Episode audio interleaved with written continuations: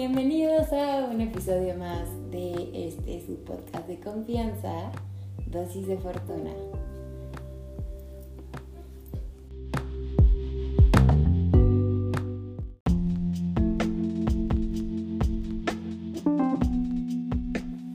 Problemas de champán.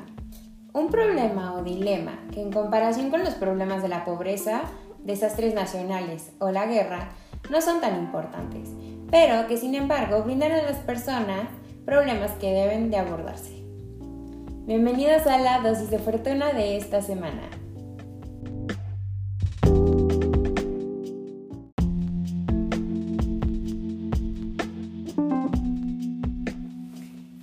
Hello, hello, hello. Bienvenidos a la dosis de fortuna de esta semana. Este es su podcast de confianza eh, mi diario personal de fortuna, histriónica, icónica, neurótica como siempre. Bueno, creo que más que nunca, si les soy honesta, estoy emocionada por el podcast esta semana. Porque es un, es un tema que a mí se me ocurrió por algo muy curioso, que seguro ustedes ya oyeron al principio.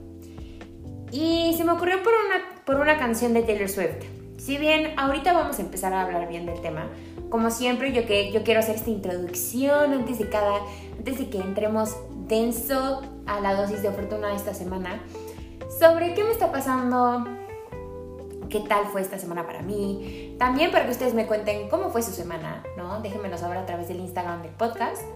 Yo siempre ando lista para chismear, que ustedes me cuenten cómo se sienten. Entonces yo les voy a contar de mi semana. Yo empecé mi semana mal. Empecé mal porque como saben el domingo pasado pues yo saqué este podcast de que fui cancelada y agredida en redes sociales.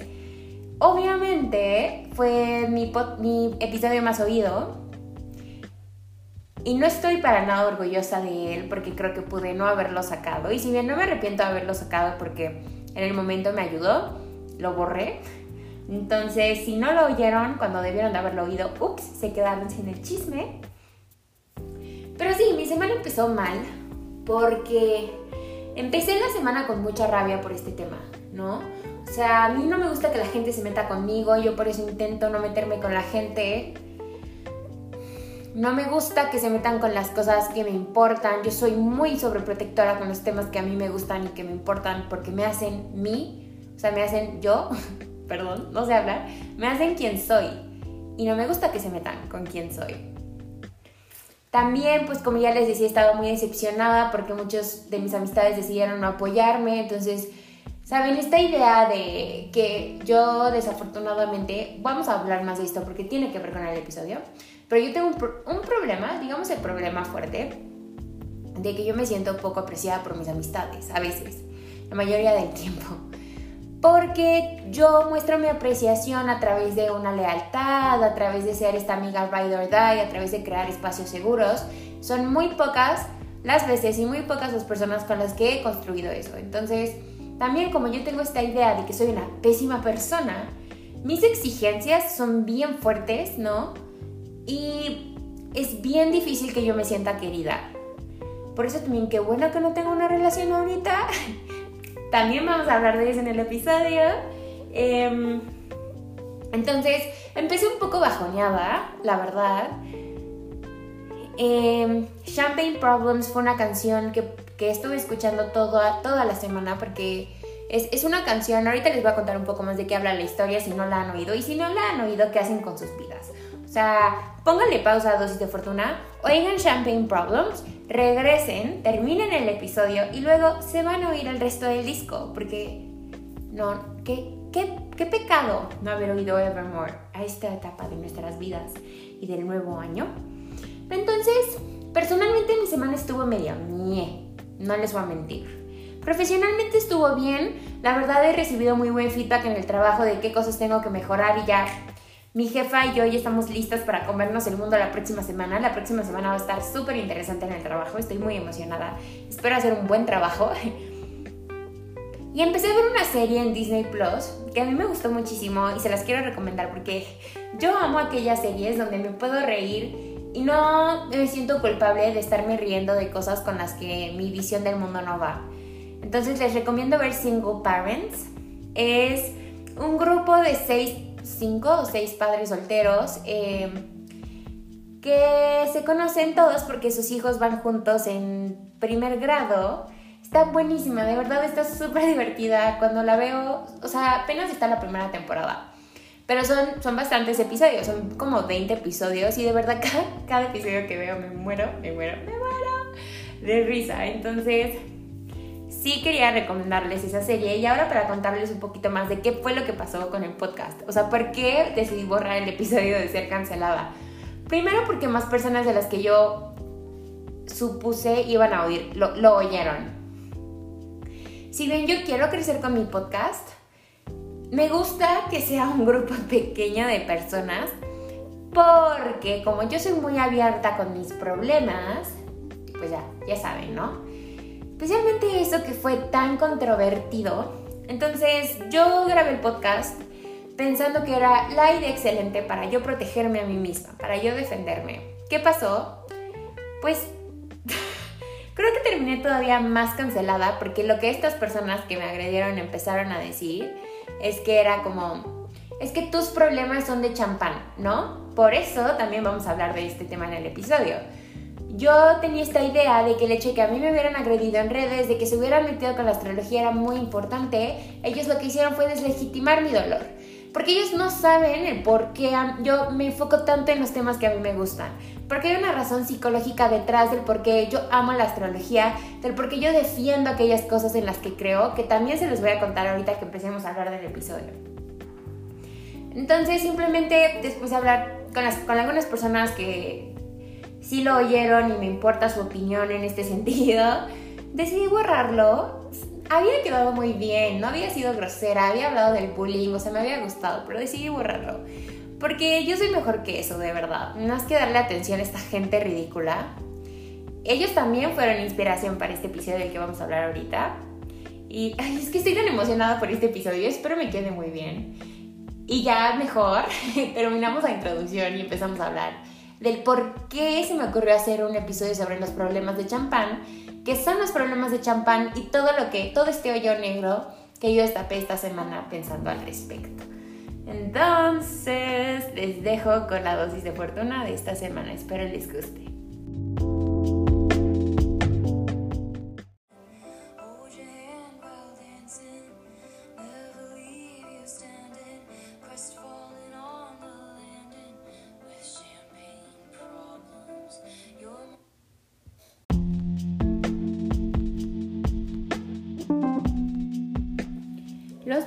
Champaña son aquellos problemas o dilemas que cuando los comparamos con problemas mundiales, como por ejemplo la pobreza, la hambruna, guerras, desastres naturales, se ven menores, por lo tanto se llaman problemas de champán, porque son problemas individuales, son problemas con los que podemos comparar que la gente se está muriendo, que hay guerras, que la gente está saliendo herida, que la gente no tiene que comer, ¿no? La frase de los problemas de champán, eh, si bien no encontré bien cuándo es que se comienza a usar esta frase, sé que se popularizó muchísimo a partir de los 1920 en Estados Unidos, en justo eh, esta etapa de los Roaring Twenties que todos tal vez conozcamos por El Gran Gatsby, este tipo de películas donde la gente derrochaba dinero, ¿no? Había como una bonanza de cosas. Los problemas de champán también son una forma de hacer notar el privilegio de las personas, ¿no? O sea, hay uno de mis episodios favoritos de Keeping Up with the Kardashians, porque sí, o sea, yo soy esa persona que les va a venir a decir que de Keeping Up with the Kardashians es cuando están en Bora Bora, creo que es la temporada 8. Kim estaba con Chris Humphries están en Bora Bora y Kim, no, y Chris tira a Kim al mar y a Kim se le cae uno de sus diamantes, de sus aretes de diamante. Y Kim sale llorando porque no tenían seguro y valían como millones de dólares.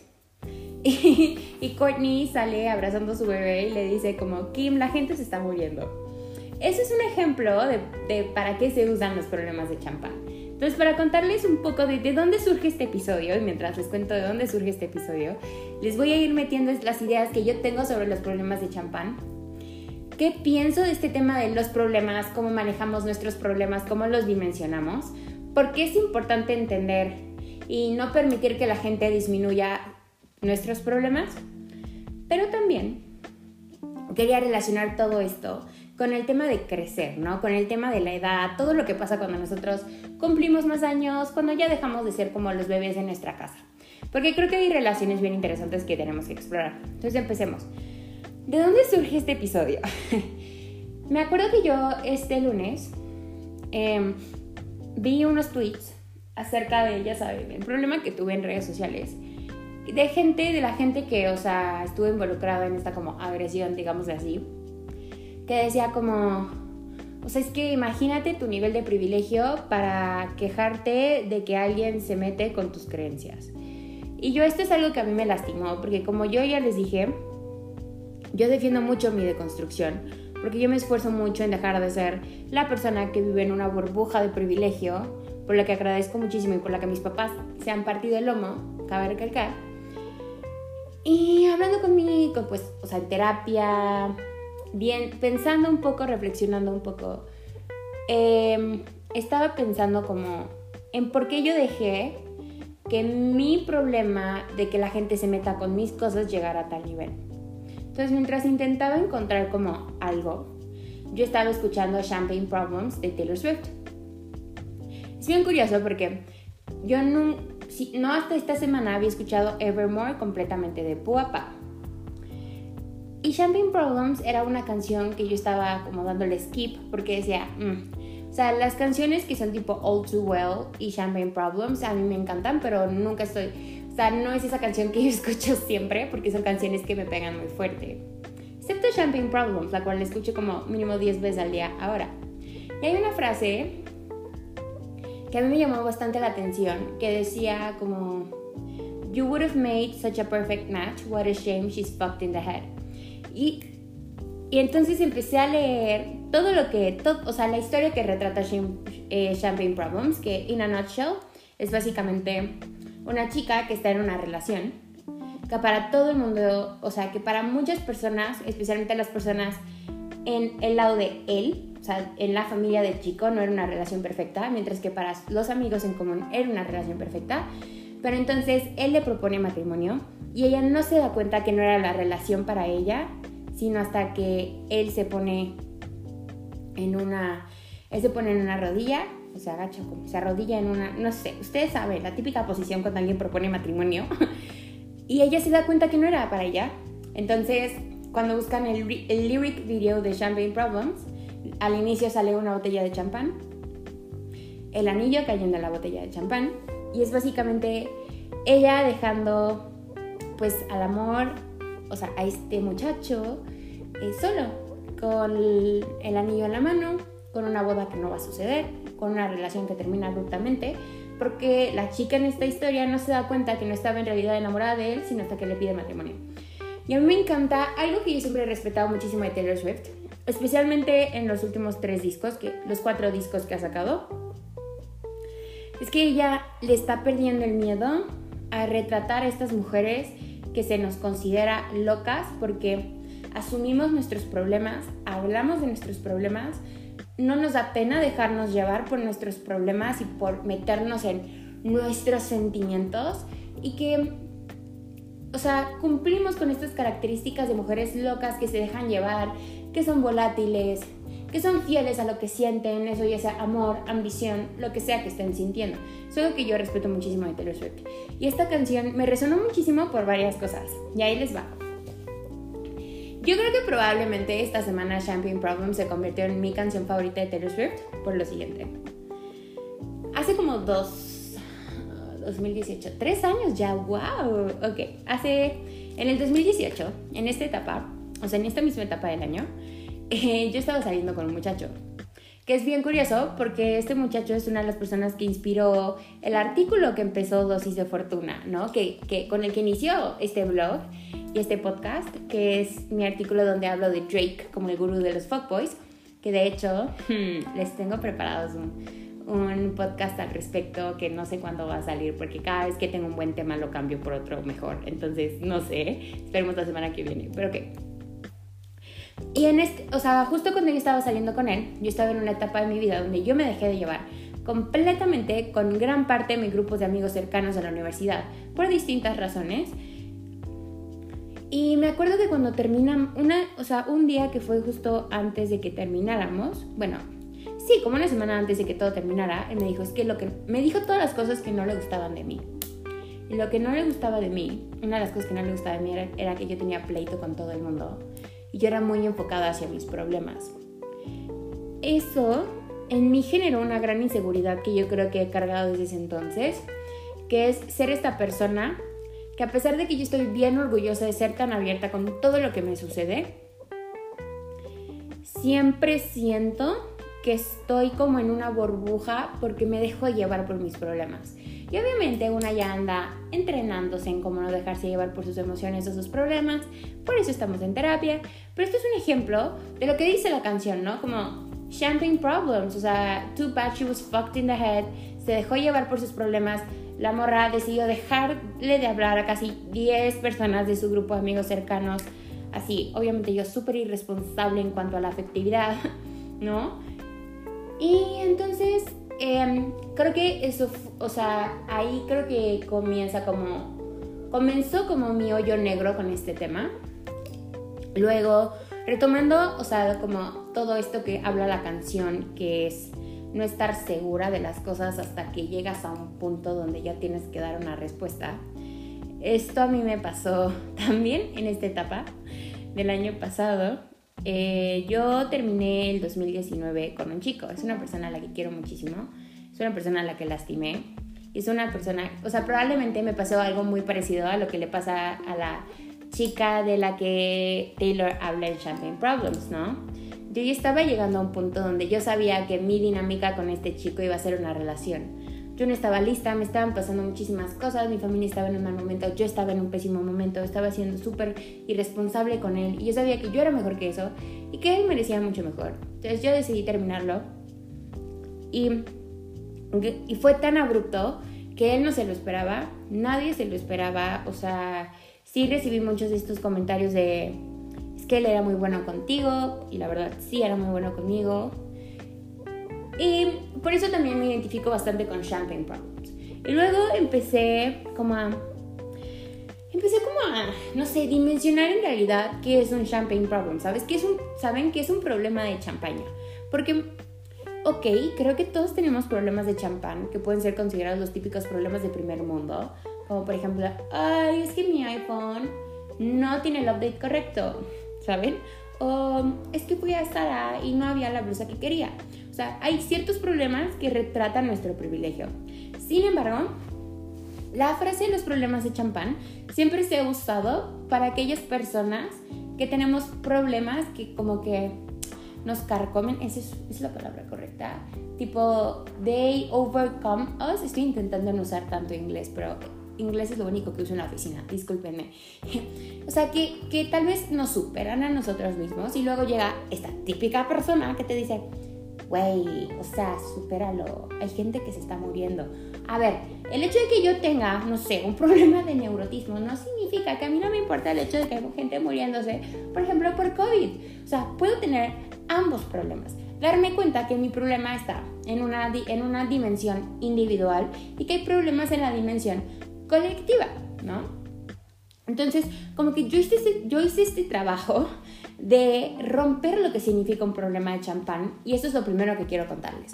Entonces, en nuestras vidas siempre nos vamos a topar personas que, que dimensionan nuestros problemas de forma distinta, ¿correcto? Y muchas veces dimensionan estos problemas, nuestros problemas personales de forma distinta porque no están acostumbrados a lidiar con lo que nosotros estamos lidiando. Siempre es muy fácil disminuir lo que sentimos. Entonces, ¿a qué va esto? Vivimos en una sociedad que a pesar de ser una sociedad completamente individual, es una sociedad que le huye a esta idea de sentir, a la idea de estar cómodo con lo que sientes, de hacerte cargo de tus problemas, de hacerte cargo de tus trastornos, de tus sentimientos, de tus traumas del pasado, de tus traumas actuales, de tus complejos. Nuestra sociedad le huye a eso porque relacionamos los problemas de champán con privilegio o los problemas de champán con, no sé, debilidad mental, ¿no? O lo que sea que ustedes quieran llamarle. A mí esto me llamó bastante la atención porque es algo que yo he aprendido en los últimos años. Y es algo, es una de las razones por las cuales yo me he convertido ahora en el tipo de persona que si bien ustedes dirán, ustedes que con actitud de Tuni cero te dan ganas de hablar con ella, yo siempre creo eh, espacios seguros con mis amistades, especialmente mis amigas, obviamente, ¿no? Mis amigas quieren contarme, no sé, eh, vamos a poner un ejemplo quieren contarme de lo que ellas están sintiendo en cuanto a su relación con lo que consumen en internet, yo voy a estar ahí para tener un espacio seguro. Eh, quieren contarme las presiones que tienen con sus familias, yo voy a estar ahí para un espacio seguro, ¿no? Porque yo estoy haciendo este trabajo de alejarme de esta idea de que expresar nuestros problemas y nuestros sentimientos es un signo de debilidad que para mí no lo es. Una de las razones por las cuales yo me considero muy fuerte, o sea, yo siempre digo que yo tengo un corazón de hierro a pesar de que también es un corazón de pollito, porque yo asumo mis problemas y no me da miedo hablar de lo que siento, no me da miedo hablar de mis trastornos alimenticios, no me da miedo hablar de lo que pasa en mi cabeza, ¿no? Porque es algo primero en lo que estoy trabajando, es algo que sé con lo que sé que es algo que muchas personas necesitan oír para que ellos se, atrevan a hablar de sus problemas, ¿no? Entonces, creo que hablar de, de, este tema de los problemas, cómo los dimensionamos y los abordamos, a través del tema de los problemas de champán, a mí me pareció muy creativo. Entonces, sigamos con esto. Entonces, ¿quién define la magnitud de nuestros problemas? ¿Verdad? Porque creo que nosotros debemos de definir qué tanto sentimos un problema, qué tanto nos cuesta solucionarlo. Sin embargo, debido a que vivimos en una sociedad donde creemos que tenemos derecho a opinar de todo, especialmente aquellas cosas que son personales, que son ajenas a nosotros en cuanto a los sentimientos de alguien más, también nuestros problemas se ven definidos por los demás. Entonces, por ejemplo, no sé, mi trastorno, o sea, mis problemas con la comida, que también son graves a pesar de que no hablo tanto de eso, no solo se ven definidos por cómo yo tengo una relación poco sana con la comida, pero también por lo que dice mi entorno en cuanto a la comida. Entonces, por ejemplo, he visto una gran afinidad de mi entorno hacia la vida fit, que es algo que me duele porque yo todavía no puedo lograr estar en esa etapa de, de lo que la sociedad te dice que es fit, ni me interesa, la verdad, porque amo mi cuerpo gordo, soy muy feliz con mi cuerpo gordo, lo que me importa es estar saludable, no, sé, no necesito comer proteína, ¿no? Todos los días o zanahorias todos los días para estar saludable. Pero bueno, pero también veo, por otro lado, eh, una afinidad hacia el ejercicio. Y yo digo, otra cosa, ¿no? Con la que no me siento bien. Entonces, nuestros problemas también se definen por la sociedad en la que vivimos y ellos también definen la magnitud de nuestros problemas. Por ejemplo, son muy pocas las personas con las que yo puedo hablar de, la relación de mi relación con la comida, pero son muchas las personas que vienen a hablar conmigo de su relación con la comida. Entonces, ahí empezamos a ver que siempre cuando hablamos de nuestros sentimientos y la dimensión, las cosas, los límites están como en escalas de grises muy tenues, o sea, son muy difíciles de ver, porque estamos en una sociedad que a pesar de que somos súper individuales, tendemos mucho a la colectividad porque pensamos que todos podemos tener una opinión de todo, especialmente aquellas cosas que son ajenas, como ya les decía. Eso que sucede también, que no siempre dimensionamos cómo las cosas que hacemos afectan a los demás. ¿Por esto a qué me refiero? Cosas tan simples como, por ejemplo, el contenido que subimos a redes sociales, ¿no? Yo en estos días empecé a seguir una youtuber que dejé de seguir también. Porque ella subía posts como de, hoy no pude ir, en, Estados Unidos hay un supermercado que es conocido por muchas cosas orgánicas, tipo Whole Foods, que se llama Trader Joe. Se ha vuelto como muy mainstream allá.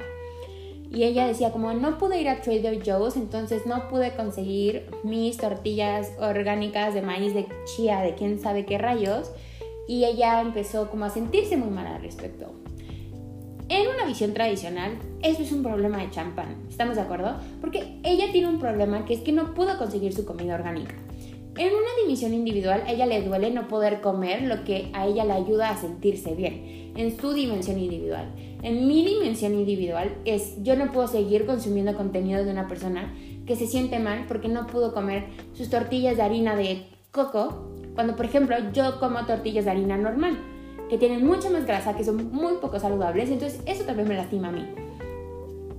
Pero también tiene mucho que ver con cómo hacemos este proceso a la hora de que nosotros hacemos el contenido, ¿no?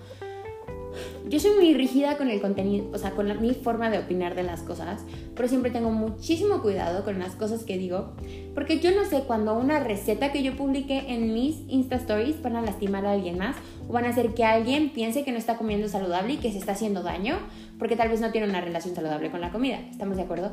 Yo no sé cuándo una de mis opiniones sobre la cultura de la cancelación para lastimar a una persona que sigo, porque esta persona tal vez fue cancelada, tal vez está en una relación con alguien que fue cancelado, ¿no? Entonces, yo ahora lo que estoy haciendo es entender que todos tenemos problemas de champán. Recordemos que para mí un problema de champán es un problema individual, un problema que nos duele, que nos cuesta, ¿no? Un problema que no es fácil superar. Todos tenemos problemas de champán que tenemos que superar. Algunos problemas de champán tienen que ver con la forma en la que vemos la comida, lo que pasa en nuestra relación, nuestra falta de compromiso con las cosas, eh, nuestra falta de motivación. Algunos luchamos con depresión, con ansiedad, con trastornos, ¿no? Y esto también me lleva a lo siguiente. Y es que, como saben, como siempre les digo, el demográfico de mi podcast son personas que tienen mi edad. Yo tengo 23 años. Sigo siendo una bebé, estamos de acuerdo. O sea, todavía ni siquiera he llegado al cuarto de mi vida. Todavía me faltan dos años para eso. Pero yo he crecido muy rápido en los últimos dos años. Por la etapa habitual de me gradué de la universidad, ya tengo un trabajo de tiempo completo, ya tengo más dependencia financiera y eso está haciendo que las responsabilidades incrementen. Pagar mi, pagar mi crédito educativo, pagar gasolina, pagar mi tag, todas aquellas cosas, pagar mi terapia, o sea, todo, ¿no? ¿Y qué sucede con crecer? Y esto es algo que yo puse en el Friday Thought de ayer, esto lo estoy grabando en sábado, en el Instagram de Dosis de Fortuna. Nos damos cuenta, uno, que la gente no es para siempre. Empezamos a ver que nuestros papás no son nuestros superhéroes, sino son humanos. Humanos que cargan con una carga traumática y emocional muy fuerte, que impusieron una carga traumática y emocional sobre nosotros, que tenían presiones e impusieron presiones sobre nosotros. Y así generacionalmente, nos empezamos a dar cuenta que son humanos, que no van a durarnos para siempre, ¿no? Y eso duele, a mí me duele bastante porque digo, no, por favor, entonces literal, o sea, deberían de ver, soy la mamá de mi mamá y la mamá de mi papá. Cada rato les pregunto si están bien, cómo se sienten, qué han comido, si a mi papá le duele el estómago, cómo se siente mi mamá anímicamente, ¿no? Estoy encima de ellos porque yo sé que no me van a durar para siempre. Algo que sí aprecio de la cuarentena es que he pasado mucho más tiempo, a pesar de que nuestra relación probablemente ha valido un poco de madre porque nos la pasamos peleando. Pero aprecio seguir teniéndolos. Otra cosa, nos damos cuenta que nosotros no somos para siempre. Nos damos cuenta que nuestra cara empieza a cambiar, que empezamos a tener arrugas, que se nos empieza a notar la edad, que ya no tenemos la cara que teníamos antes. Empezamos a notar que hay una carga de ciertos estándares sociales que ya no estamos cumpliendo. ¿Por qué? me salen paticas de gallo, porque la voz me está cambiando, porque ya no aguanto una peda como antes, porque yo no tengo las mismas ganas de socializar, porque ahora me estoy atreviendo a poner límites en mis relaciones. Aparte de esto, ¿qué más? Pues justo la carga social de pagar impuestos, ver qué hacemos con nuestra vida, ya no somos los bebés de la casa, ¿no? Y a pesar de que, por ejemplo, a mí mis papás, pues yo sigo teniendo un techo, no he tenido que mudarme. Yo sé que hay muchas familias donde los papás ya les están diciendo, vete, cásate, ten hijos, haz algo de tu vida. Y es que en ningún momento en la escuela no se enseñaron a lidiar con todo esto. O sea, yo de verdad hubiera apreciado una clasecita o dos de cómo independizarte de tus padres sin valer madre a los 23. ¿Saben? O sea, porque mis papás me siguen pagando cosas que ya no tendrían que pagarme, pero yo no tengo el dinero suficiente. Yo todavía no puedo invertir porque lo que gano, o sea, sí me da para invertir, pero no lo suficiente, entonces me falta tiempo para eso. Pero también quiero hacer cosas con mi vida, como por ejemplo una maestría, mi propio negocio de comunicación en un futuro. Todo eso es dinero, responsabilidad, ¿no? Y a mí nunca me enseñaron eso, o sea, todo lo estoy aprendiendo a través de ver videos de YouTube de otras personas que pasaron por eso. Pero estamos muy poco preparados para enfrentar todo esto que viene con la edad, con los 23, con los 25, la edad que tenga. Y eso me lleva ahora a lo siguiente. Como les decía, todos tenemos un problema de champán, pero nos caga, nos enerva entender eso. Es muy fácil para nosotros estar metidos en nuestros problemas, pero no nos gusta ver a alguien más metido en sus problemas, asumiendo sus problemas, orgulloso de sus problemas, por ejemplo. No nos gusta entender que hay gente que no es para siempre, que está luchando por cosas. Un ejemplo muy simple. Hace unos, hace unos meses yo vi un TikTok de una dating blogger podcaster más bien que se llama Linz Metzler, que ya la he mencionado varias veces en el podcast, que se llama eh, del podcast at Acme, donde ella habla de cosas que tienden a pasar con nuestra dating life a los 30. Y eso que a los 30, ¿no? Pero yo creo que es algo que pasa a nuestra edad, nada más que seguimos siendo una bola de inmaduros que no nos damos cuenta de las cosas. Ya deberíamos de... Es que ella dice, te empiezas a dar cuenta que la gente está pasando por cosas serias entonces ella, ella en su podcast, ella en su TikTok es como cosas de las que te das cuenta. Uno, te das cuenta que hay gente que está tomando medicación para algún tipo de trastorno, para algún tipo de situación psiquiátrica. Eso es tan normal, ¿no? ¿Cuántas personas no tenemos nosotros en nuestro entorno que ya están yendo con un psicólogo, que ya están yendo con un psiquiatra o tal vez toman antidepresivos, tal vez están tomando medicamento para calmar la ansiedad, medicamento para tratar algún trastorno neurótico, algún trastorno bipolar, ¿no? Porque es muy porque también a nuestra edad, antes, esas cosas no se hablaban.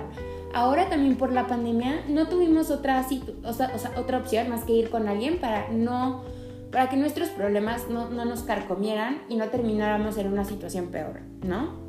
Entonces, primero, es normal que ahora nos topemos con personas que estén en la misma situación que nosotros en cuanto a tal vez van con un psiquiatra. Pero otra cosa que ella dice es, te empiezas a dar cuenta que hay gente que empieza a tener ciertas adicciones. Algo que yo noto mucho en la cultura latinoamericana es que damos por hecho que la gran mayoría de nosotros podemos desarrollar o vamos a desarrollar o tal vez tengamos un trastorno alcohólico, ¿no? Esta idea de tomar todo el tiempo, de tener una relación insana con el alcohol, sabemos que no es normal. Y si bien todos tenemos una forma distinta de llevar nuestro consumo de sustancias, eh, y creo que eso es algo de lo que tenemos que hablar. No nos gusta que alguien nos hable de eso, que alguien nos diga, oye, es que yo dejé de tomar porque tenía poco control sobre lo que tomó. En vez de decir, wow, qué interesante, cuéntame más, decimos, uy, no voy a poder salir con esa persona porque entonces en mi cabeza individual esta persona se va a sentir incómoda cuando yo tome, que no siempre es así. Entonces, dos, la sobriedad se empieza a ser muy común, ¿no? Tres, esto, es lo, esto no lo menciona ella, esto lo noto yo empezamos a intimidar a las personas. Cuando nosotros somos seres humanos que asumimos nuestros problemas de champán, no nos apenamos y somos lo suficientemente responsables como para decirle a las personas, tanto en nuestra vida amorosa como en nuestra vida platónica, como en nuestra vida profesional, de, oye, voy a terapia, oye, es que yo tomo esta pastilla, oye, es que sabes qué, yo tiendo a tener, por ejemplo, ataques de ira, que es uno de mis casos personales. Las personas huyen de nosotros porque dicen, híjole, yo no puedo lidiar con eso, es una de las razones que dan. Dos, ¿por qué me estás contando esto? Bro, si estamos en una cita, pues deberías saber que esta situación tal vez me haga enojar porque no estás entendiendo mis problemas y me vas a desatar un ataque de ira que no te va a gustar. No, es broma. Yo controlo mis ataques de ira, bueno, intento controlarlos ahora. Pero espero entiendan a lo que voy, ¿no? O sea, estamos tan poco preparados para crecer que estamos, o sea, de verdad nuestra responsabilidad con los demás y los problemas de los demás es nula. Y a mí me duele bastante esto, porque yo creo en un mundo donde las personas sean orgullosas de lo que nos sucede en cuanto, en cuanto a este tipo de problemas. No digo que una persona esté orgullosa de si sufrió violencia física o violencia sexual. No, porque no, o sea, no puedo decir esta idea tóxica de positividad de asume lo que te pasó, úsalo para algo bueno, o sea, no mames. No, tampoco. Pero por ejemplo, si yo tengo una relación poco sana con mis emociones negativas, que puede ser la tristeza, puede ser tal vez la ansiedad, el miedo o el ira, a mí me gusta estar orgullosa de eso, porque es algo en lo que yo estoy trabajando. Yo quiero que la gente sepa que yo tengo una relación muy dura con el tema de la ira y el rencor. Es algo en lo que trabajo porque quiero que sepan que cuando yo me enojo porque se meten con mis cosas, no siempre es algo personal de ellos, sino es algo personal mío porque yo protejo mi entorno y me protejo a mí misma. ¿No? Porque yo tal vez tengo esta idea de que yo no merezco amor. Y mi problema de champán, entonces en este caso, ¿cuál sería? Que yo me protejo y yo estoy constantemente a la defensiva porque si el mundo no me da amor, me lo voy a dar yo misma. Es bien importante que entendamos esto. Todos tenemos un problema de champán. O más de uno. Yo, yo ni les cuento cuántos tengo. Yo soy como en Last American, The Last Great American Dynasty, que es otra canción de Taylor Swift, que es sobre esta mujer que vivía en Rhode Island y tenía esposos ricos y siempre vivía como, y siempre la consideraban una loca. Yo soy la loca de mi esquina, yo soy la loca de mi grupo de amigos, yo soy aquella mujer que está fuera de control, que ahora está intentando estar en terapia, pero tiene sus momentos, tiene sus bajones, tiene sus recaídas, como todos nosotros. Espero este episodio les haya gustado. O sea, a mí, para mí es bien importante hablar de, de este tipo de cosas porque yo creo, y yo sé que la palabra radical nunca es bueno usarla, pero yo creo en esta idea de aceptarnos. No de amarnos, no de no cambiar aquello que nos molesta, aceptarnos. Yo acepto mis problemas de champán, todas estas cosas que les cuento, mi relación con la ira, mi relación con la comida, mi miedo al compromiso porque siento que no soy una persona que merece amor. Esos son algunos de mis problemas de champán. Me gusta asumirlos. Me gusta que ustedes puedan oír esto y digan, pues, primero, esta mujer está loca. Como, ¿qué le sucede? Tiene 23 años y ya parece que tiene la locura de una chica de 40. Pero yo estoy segura que ustedes también tienen esos problemas de champán. Estoy segura que ustedes han sentido que su entorno disminuye sus problemas cuando los compara.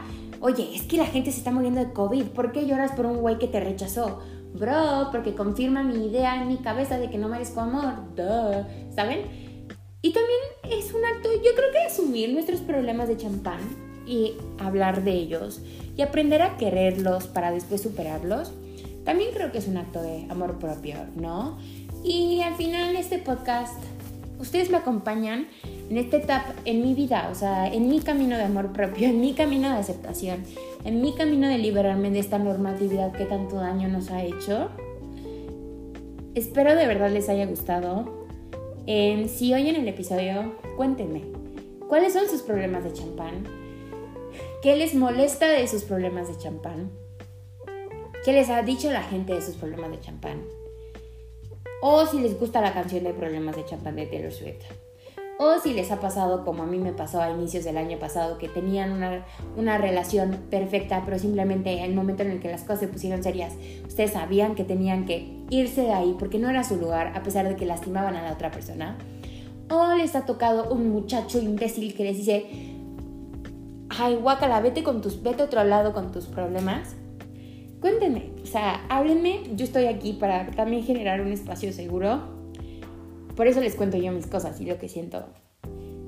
También les voy a dejar una intro de la canción de Champagne Problems para que la oigan. Es, yo amo esa canción de verdad. Taylor Swift es mágica.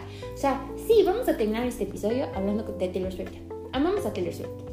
Taylor Swift tiene una habilidad tan increíble para ser storyteller, puff, que ni Shakespeare, ¿saben?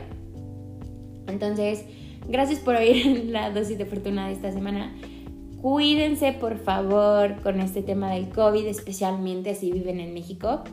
Yo tengo que salir a la oficina y no saben cómo me duele y cómo me da miedo, eh, pero pues toca, ¿no? Y, me estoy, haciendo todo lo posible para cuidarme, pero muchas veces con cómo está la situación, a veces ni eso es suficiente. También es importante cuidar a los demás. Y síganme en arroba dosis de fortuna pod en Instagram. Likeen eh, los posts que subo si les gustan compartan este podcast, síganme en Spotify. Estoy intentando encontrar la forma en la que podamos estar en Apple Music, pero está muy difícil. Después lo intento, ahorita, ahorita no sé cómo hacerlo. Y nada, nos vemos la próxima semana.